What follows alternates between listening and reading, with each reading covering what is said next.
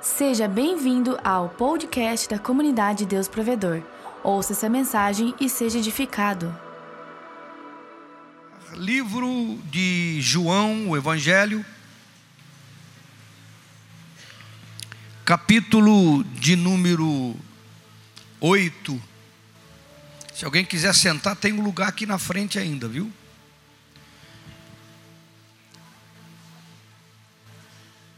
Tiver lugar aí, você bota alguém a sentar. Evangelho João, capítulo de número 8, versículo 1 em diante, quem encontrou diz amém. Jesus, entretanto, foi para o Monte das Oliveiras, de madrugada ou de manhãzinha, voltou novamente para o templo, e todo o povo ia ter com ele, e assentado os ensinava.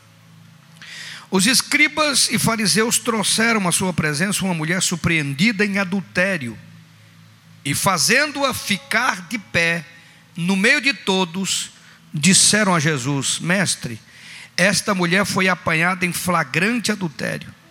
E na lei nos mandou Moisés que tais mulheres sejam apedrejadas. Tu, pois, que dizes? Isto diziam eles, tentando, para terem de que o acusar. Mas Jesus, inclinando-se, escrevia na terra com o dedo. Como insistissem na pergunta, Jesus se levantou e lhes disse: Aquele dentre vós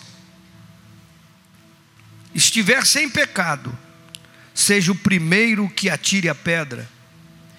E tornando a inclinar-se, continuou a escrever no chão. Mas ouvindo eles esta resposta, e acusados pela própria consciência, foram se retirando um por um, a começar pelos mais velhos até os últimos, ficando só Jesus e a mulher no meio onde estava. Erguendo-se Jesus e não vendo a ninguém, mas além da mulher, perguntou-lhe: Mulher, onde estão aqueles teus acusadores? Ninguém te condenou? Respondeu ela: Ninguém, Senhor. Então lhe disse Jesus: Nem eu tampouco te condeno. Vai e não peques mais. Alguém diga amém? Vou começar pelo final. E você vai aprendendo, vai ouvindo. Vá e não peques mais. Você foi livre da morte. O adultério tinha pena de morte na lei de Moisés para o povo judeu. Para nossa cultura, é meio difícil entender isto, né? Para nossa cultura é meio difícil compreender isto. Para nossa atual sociedade, é meio difícil compreender, é meio difícil aceitar os fatos. Hoje, a rede social e os meios de comunicação te mostram o que é o Oriente, o Oriente Médio, que ainda existe coisas semelhantes. Hoje, ainda existe coisas semelhantes. Mas nós não aceitamos isso, é complicado. Mas nós temos que nos transpor a estes fatos para podermos entender o que Jesus tem para nós nesta noite. Vai, não peques mais. É possível?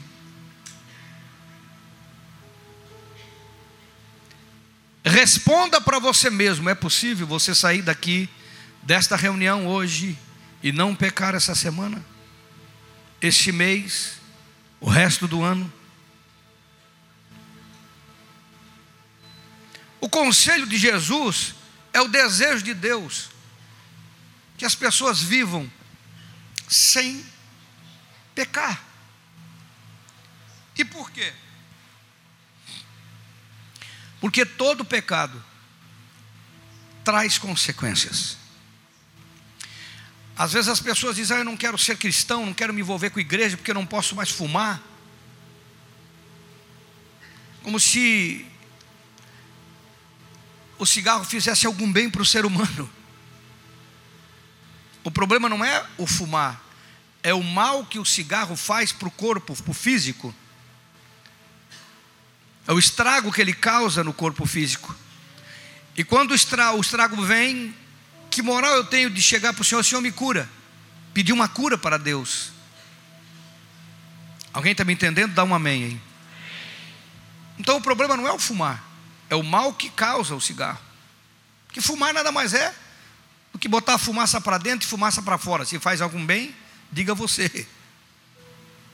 E qualquer outra coisa que a orientação de Deus nos pede para não fazermos, não é porque Ele quer que façamos de um jeito ou de outro, é para o nosso bem. Alguém me entendendo?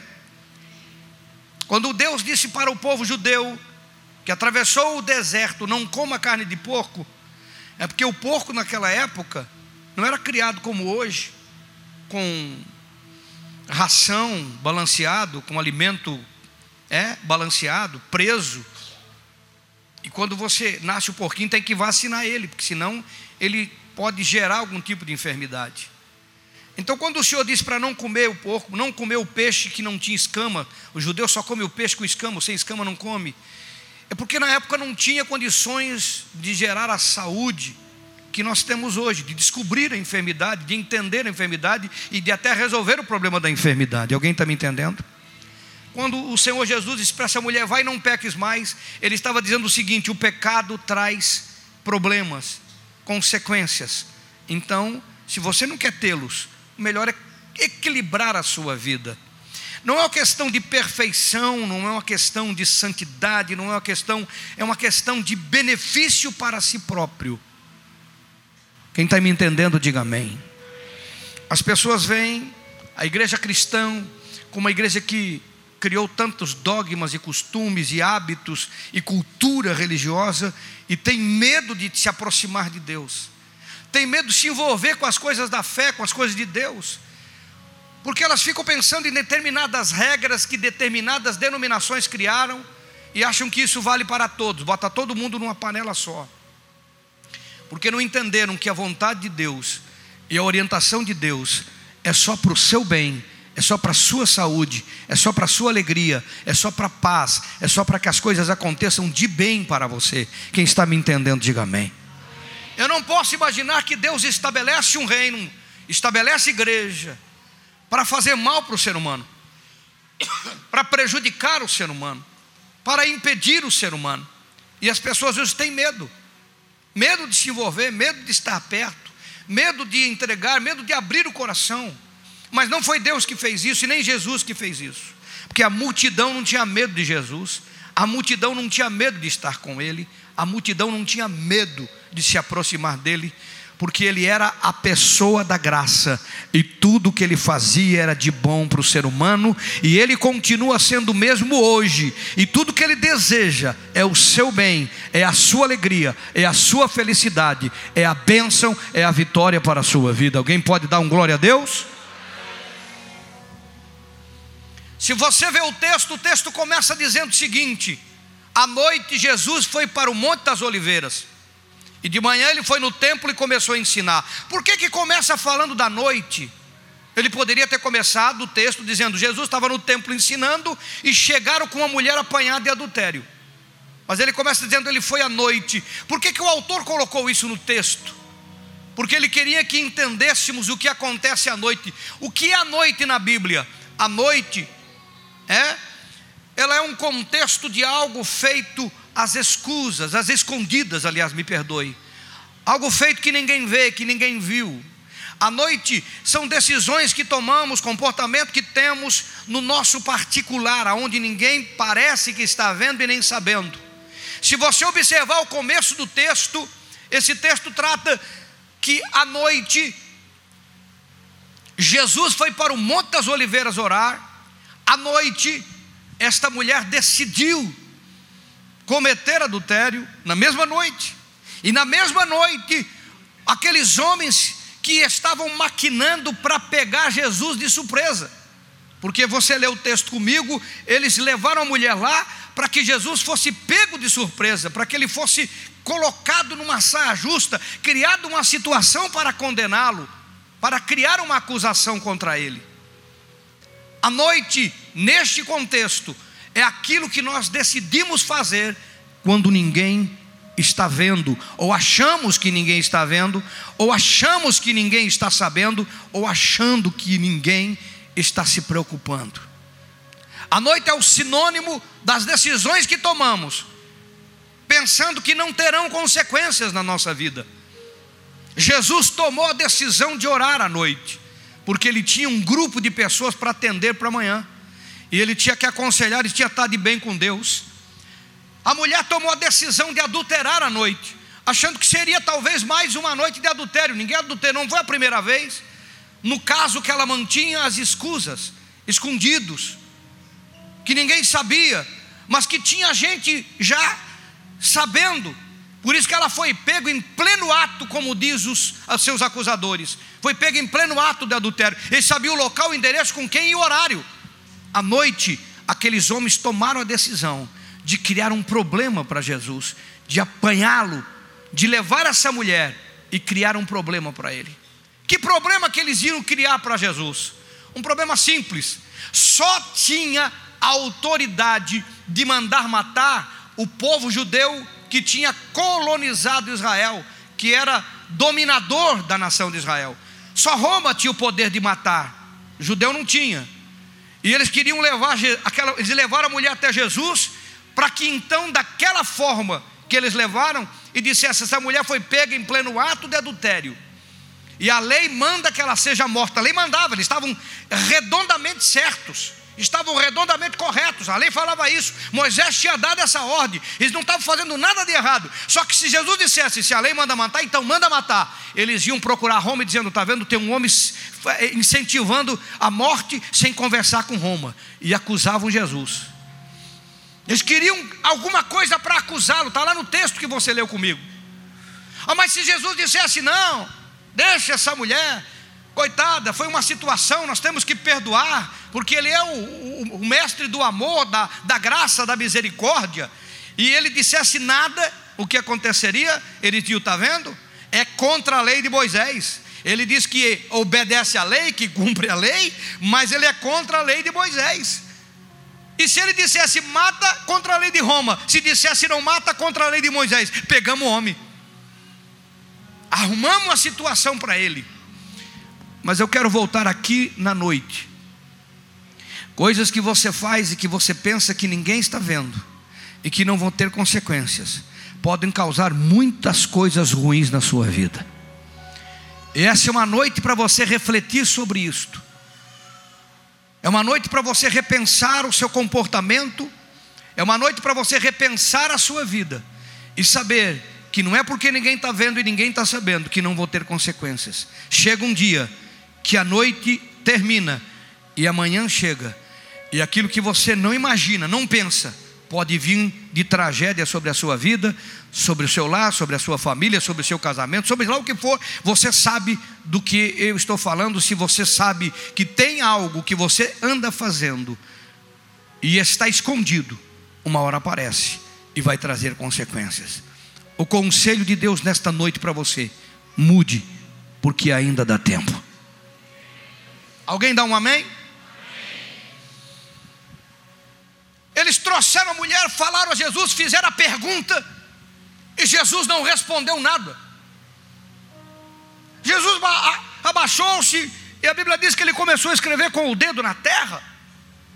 Como assim? Eles trouxeram uma questão, perguntaram para ele, e ele não responde nada, não fala nada, não diz nada, simplesmente ignora e se abaixa e fica escrevendo.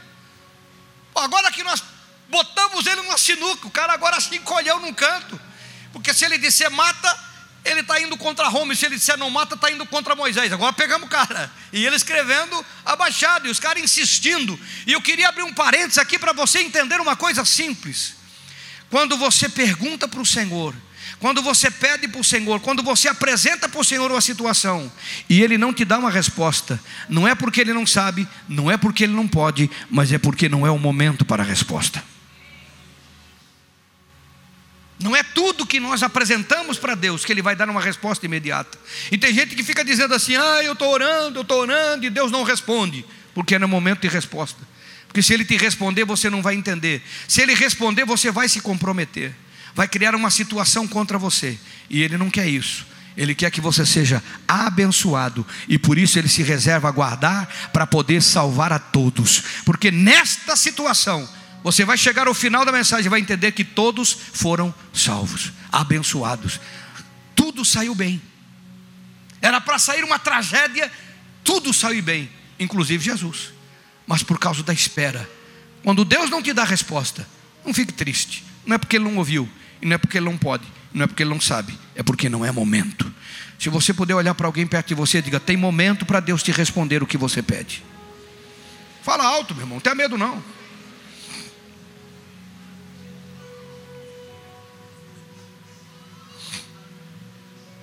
Ele estaria abaixado, escrevendo com o dedo. E ele tá, eles pensaram assim: não, pegamos o homem. Agora botamos ele numa sinuca de bico. Isso é antigo, hein? Botamos ele num cantinho, agora está na encruzilhada ali. Agora não sabe se falar, se correr o bicho pega, se é, se ficar o bicho come. Só que eles não contavam com a astúcia de Jesus.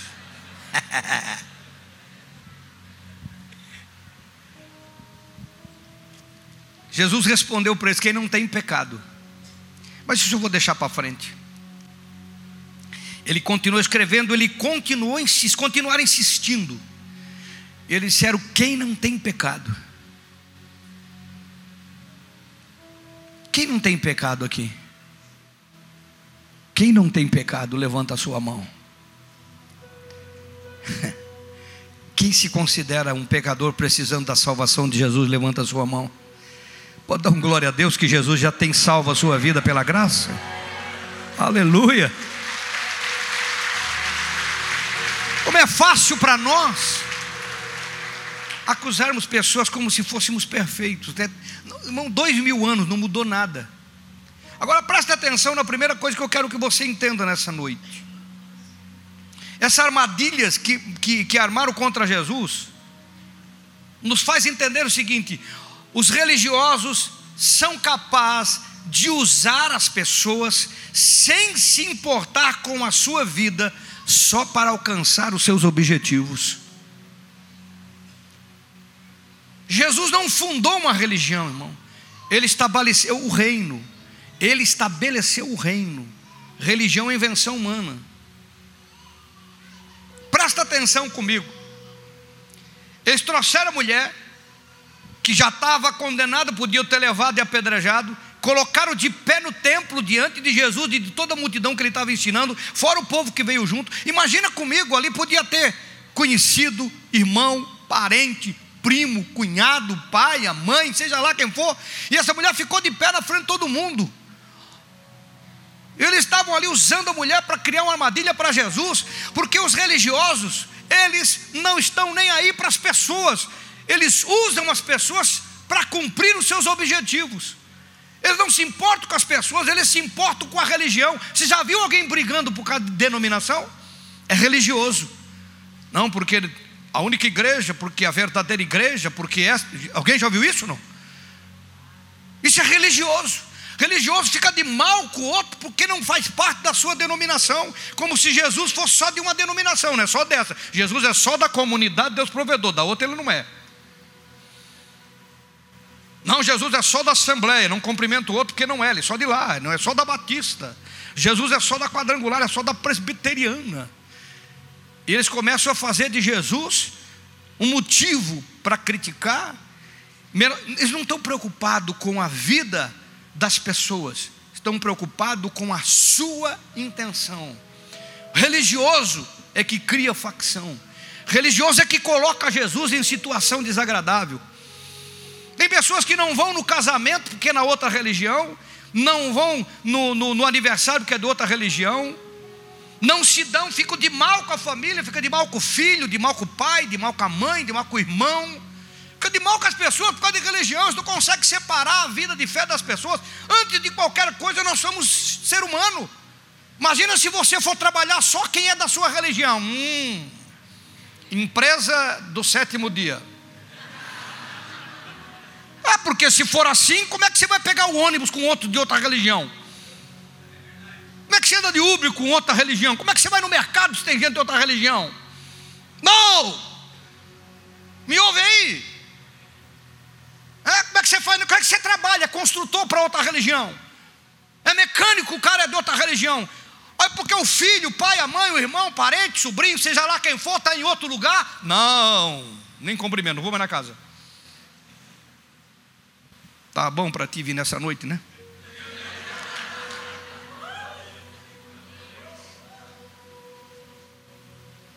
Os religiosos não se importam com pessoas, se importam com denominação. Não se importam com vidas, não amam pessoas. Mas Jesus não caiu nessa, não. Não ficou nem de um lado e nem do outro. Ficou dos dois lados. Uau!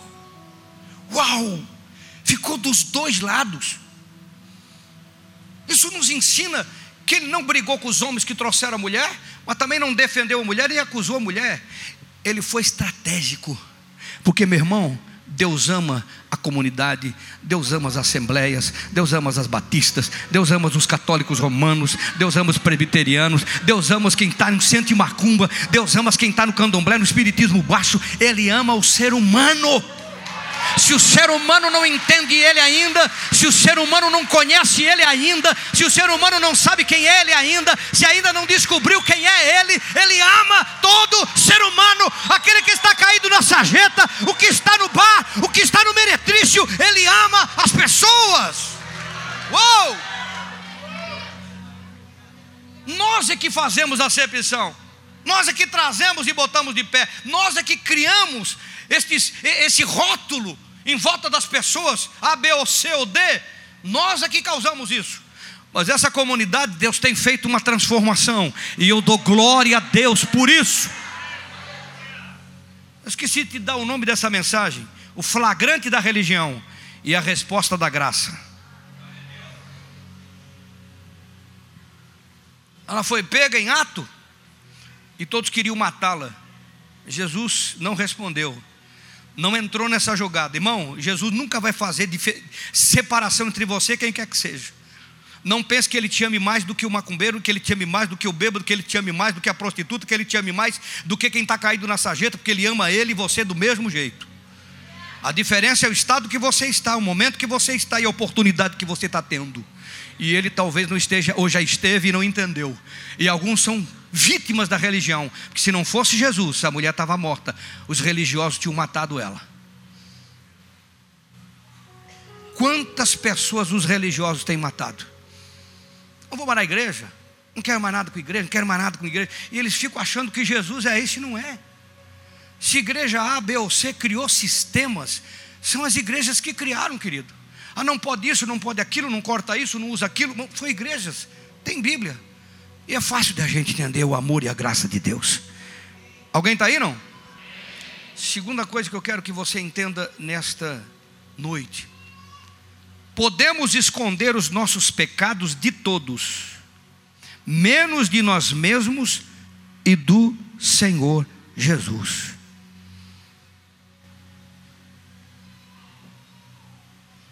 Todo mundo pode não saber os nossos pecados. Mas nós sabemos dos nossos pecados. E Jesus sabe dos nossos pecados. Às vezes a gente faz as coisas erradas, a gente olha para um lado.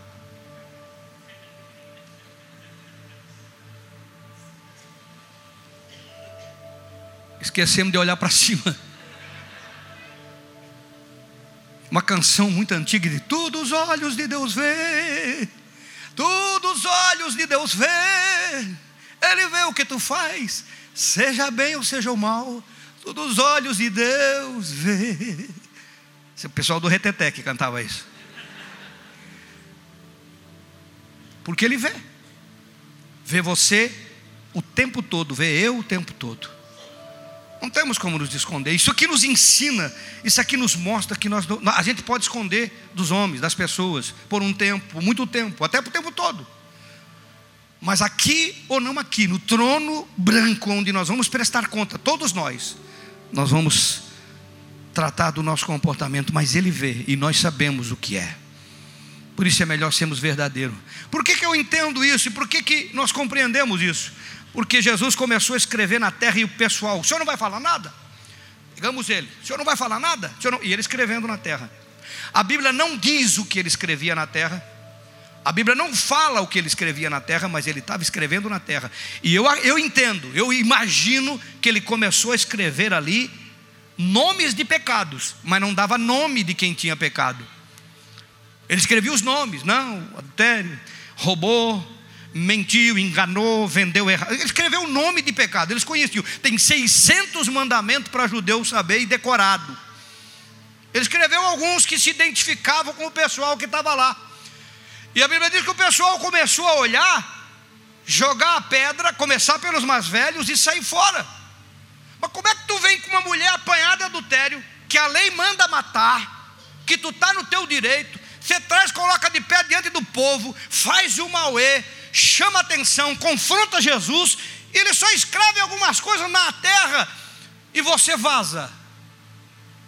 É porque ali tinha alguma coisa que estava sendo escrita que começou a mexer com a consciência deles.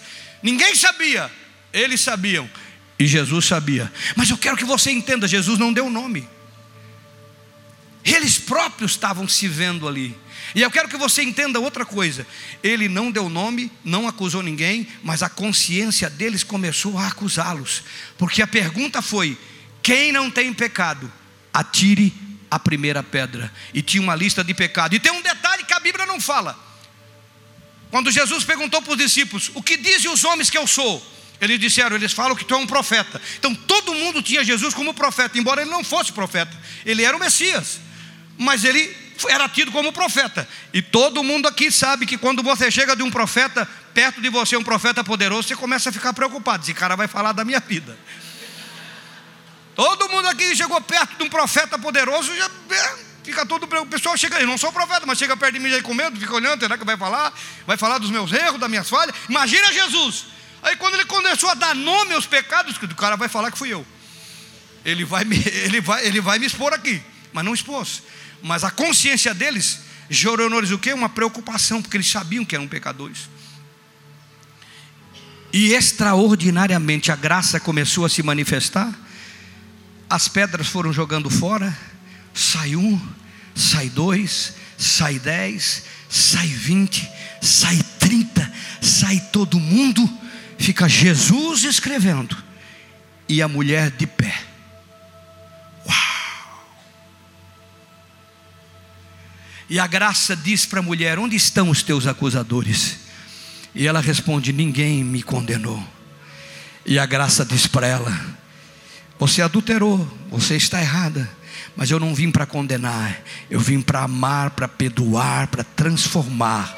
Nem eu te condeno. Aleluia! Alguém pode dar um glória a Deus e aplaudir Jesus por isso?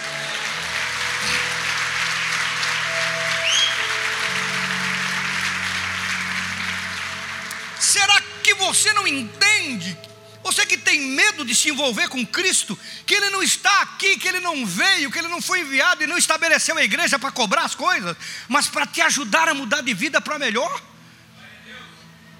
Você que tem preconceito, que os religiosos botaram na sua vida e na sua cabeça e tem medo de tanta coisa, meu irmão, é um tempo de graça para a sua vida. A vontade de Deus é te abençoar. Se Ele não puder fazer isso, não vai fazer mais nada. Não existe condenação para os que estão em Cristo Jesus, a Bíblia diz.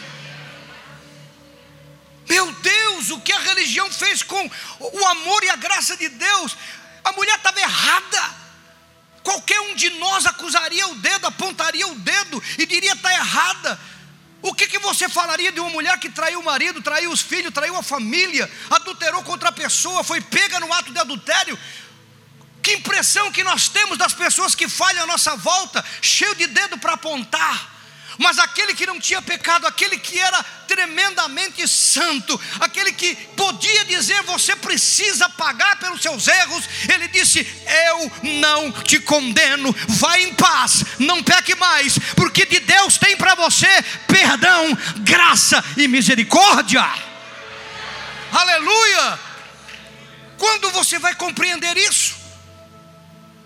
Quem te expõe, quem te põe na frente, quem fica falando são os religiosos. Jesus te ama e te abençoa, te protege, te guarda, te esconde. O que depender de Jesus, meu irmão, sempre vai te esconder. Os religiosos usam as pessoas, Jesus não. Alguém está me ouvindo? Terceira coisa importante para aprendermos: os religiosos expõem, condenam e humilham. Os religiosos expõem, condenam e humilham. A graça confronta, mas não expõe a pessoa. Trata com cuidado cada caso, dando oportunidade para mudança. E nós cremos e vivemos a graça nesse lugar. Como as pessoas gostam de falar do erro dos outros, como se elas fossem perfeitas. E você já deve ter ouvido o que eu vou te dizer aqui. Não, eu sei que eu tenho falha. Mas fulano, pelo amor de Deus. Não, eu não. A minha falha, tudo bem, eu sei quando é falha, eu sei, eu não sou perfeito. Mas fulano, fulana, hum, não, não, é muito maior. É muito pior. Alguém já ouviu esse tipo de conversa? Não? Levanta a mão, não tenha vergonha não. Todos nós já ouvimos. Não, eu, sei, eu, eu, eu sei que eu não sou perfeito. Eu sei que eu não sou perfeito, eu sei que eu tenho falha, eu sei que eu isso, eu sei que aquilo, mas fulana, meu Deus do céu, fulano. Não, não, Deus vai pesar a mão.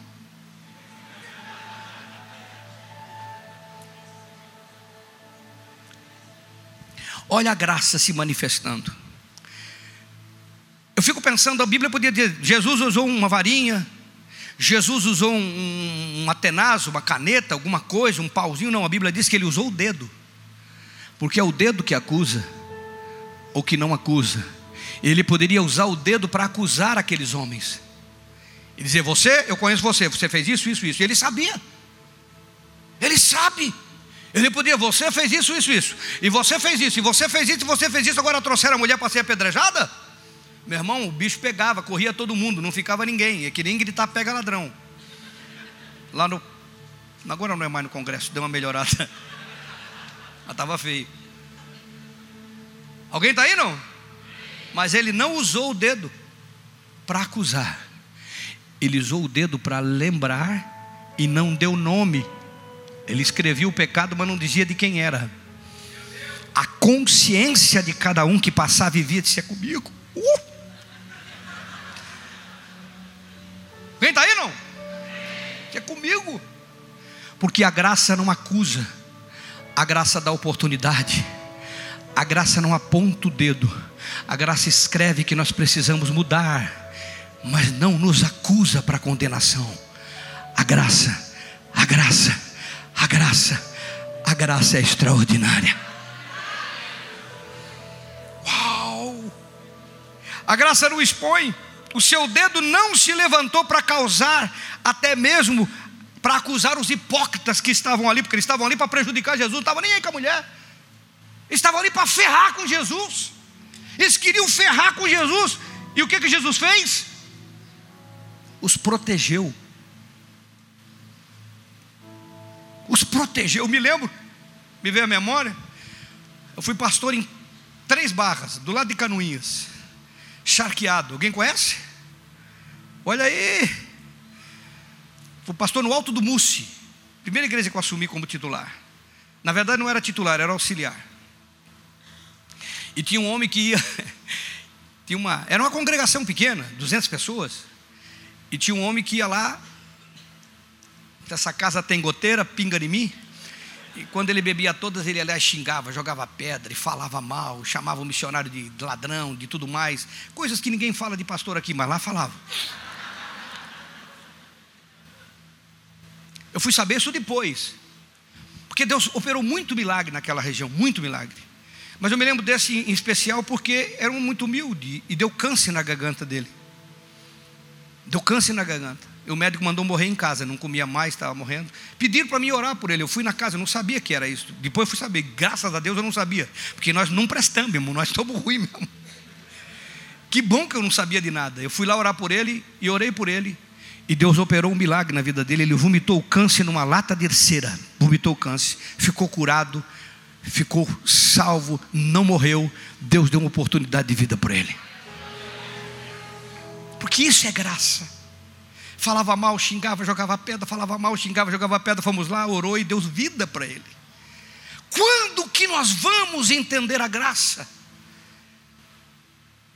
Que nunca é por mérito, não é porque nós somos bons, não é porque nós merecemos, é Ele que é bom. É Ele que é bom, Ele que é bom, Ele que é bom. Os caras foram lá para ferrar com Jesus, foram lá para pegar Ele. Está lá no texto, foram lá para prejudicá-lo, para ver se criava uma situação contra ele. Ele escreveu os problemas, mas não deu o nome, não apontou o dedo para ninguém. Ninguém, ninguém. Por que, que nós vamos apontar o dedo para pessoas? Em vez de apontar o dedo, abra a mão, estenda a mão. Uau! Abençoe. Diga para o seu vizinho: abençoe.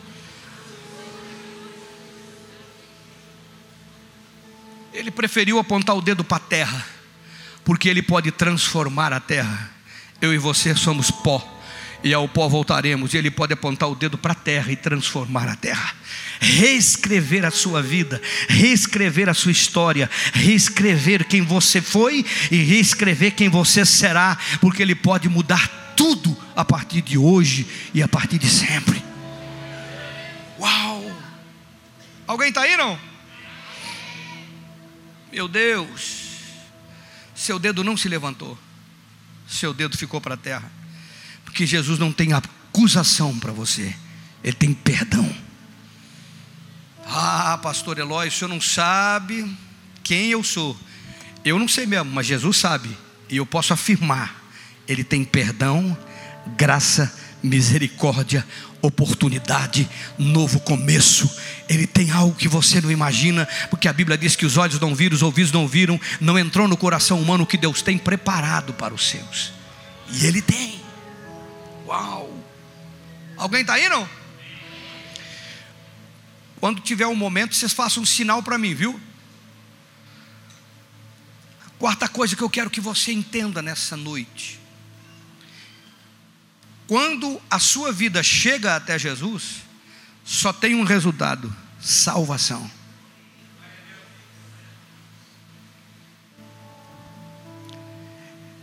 Eles cometeram um pecado pequeno equívoco. Mulher foi pega adultério, estava errada, a lei mandava matar, se matasse estava cumprindo a lei, eles viviam debaixo da lei, só que eles levaram até Jesus. E todos que chegam em Jesus, Ele vai mudar a história. Todos que se aproximam de Jesus vão ter uma segunda chance. Ah, pastor, e se a pessoa se aproximar, tiver uma segunda chance e errar, vai ter a terceira. Ah, tá bom. E se tiver a terceira chance e errar, vai ter a quarta. Ah, tá bom. E se tiver a quarta e errar, vai ter a quinta.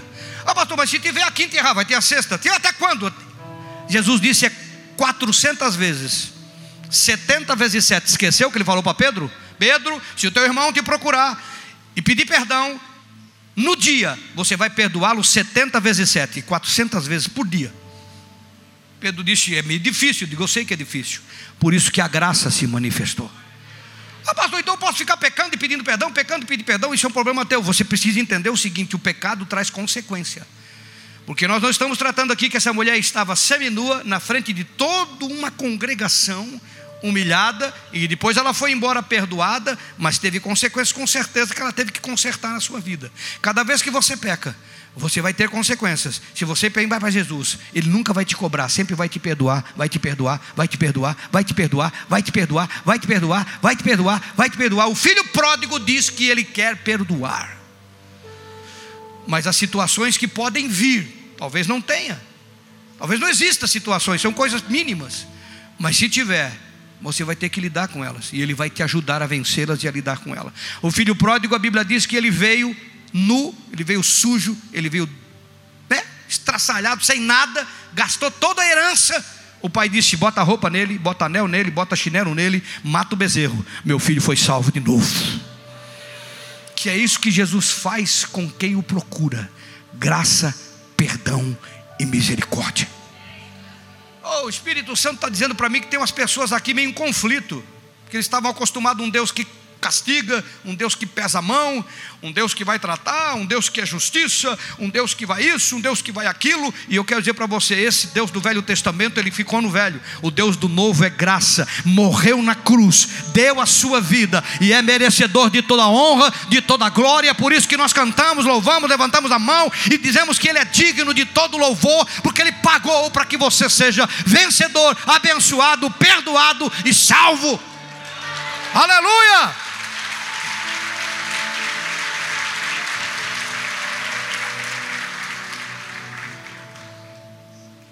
Meu Deus, é por isso que ele pede para o filho, a filha de Deus, perdoar. Ele disse: perdoa o que te maldiz, fala bem, que ele te bate numa face, oferece a outra, que ele te obriga a andar uma milha, anda duas, aquele que quer uma capa, dê a, dê a, a camisa, dê a capa para ele. Por que, que ele nos faz isso? Porque ele é assim. E como filhos de Deus, nós não podemos ser religiosos, nós temos que ser filhos que refletem o amor e a graça desse Deus maravilhoso. Isso é igreja. Isto é igreja, onde as pessoas vêm, elas são recebidas para transformação, não para condenação. E se tropeçar, a Bíblia diz que Ele é poderoso, aquele que começou a boa obra, para terminá-la na sua vida. Porque o cair é do homem, mas Deus o levanta. Diz a palavra: o justo cairá sete vezes, o Senhor o levantará. E eu estou falando com gente aqui nessa noite, que estava parado com Cristo, porque acha que a igreja é lugar de condenação. Este lugar é lugar de bênção, de graça e de perdão. Bênção, graça e perdão. Uau! Todo mundo foi embora porque ninguém queria ser exposto. Ele não ia expor ninguém. Ele só fez uma pergunta. Fizeram uma pergunta para ele, ele respondeu com uma pergunta: Senhor, essa mulher deve ser morta ou não? Moisés manda que ela seja morta. O que, que o senhor diz? Ele não respondeu, porque Jesus não quer dizer para a sua vida o que não convém, ele só quer dizer o que convém. Ele, ele perguntou para eles: Quem não tem pecado aqui? Atire a primeira pedra. E todos entenderam que é muito fácil condenar o erro dos outros e não enxergar as nossas limitações. Ah, se a igreja entendesse que estamos juntos aqui para melhorarmos, para crescermos, para sermos abençoados. Ah, se a igreja entendesse que Deus nos reúne aqui não porque somos perfeitos, e me entristece às vezes ouvindo as pessoas aí fora, num comércio, num local que eu vou, e que as pessoas falam: não, não vou na igreja porque eu estou cheio de defeito, eu tenho isso, eu tenho aquilo, como se igreja fosse lugar de gente perfeita como se Jesus fosse chamar os perfeitos. Tem pessoas na igreja amadurecidas, tem pessoas que já estão crescidas, tem pessoas que já venceram muitas coisas e muitos pecados, tem pessoas que mudaram de comportamento para melhor, mas tem pessoas cedo e falha. E aí as pessoas dizem: Ah, fulano vai na igreja, mas tem esses defeitos, fulano vai na igreja, mas tem esse defeito. É assim mesmo, vai na igreja cheio de defeito. É porque aqui é o lugar de ser depurado pela palavra, limpo pela palavra, pelo Espírito, pela obra de Deus, pelo amor, pela graça, pela misericórdia, de ser transformado numa pessoa melhor para si próprio e para a sociedade onde vive. Isto é igreja, e é assim que nós devemos enxergar a igreja. E quando você vê alguém cheio de defeito que frequenta a igreja, dá glória a Deus, ele está no lugar para ser melhorado, porque os defeitos vão sendo tirados, vão sendo mudados, e assim ele vai se transformar num novo homem, numa nova criatura, pela obra do Espírito Santo que foi enviado para morar na vida dele, com todos os defeitos, para transformá-lo num homem espiritual. Uau! Se nós entendêssemos isso, nunca apontaríamos dedo e nem queria justiça. Nós queríamos graça, perdão e misericórdia. A pastor vai continuar errando, vai continuar colhendo. E quando ele mudar, ele vai entender que vale a pena estar bem na presença de Deus para o bem pessoal. Amém. Jesus veio para a tua salvação. E o que ele tem para você é perdão e misericórdia.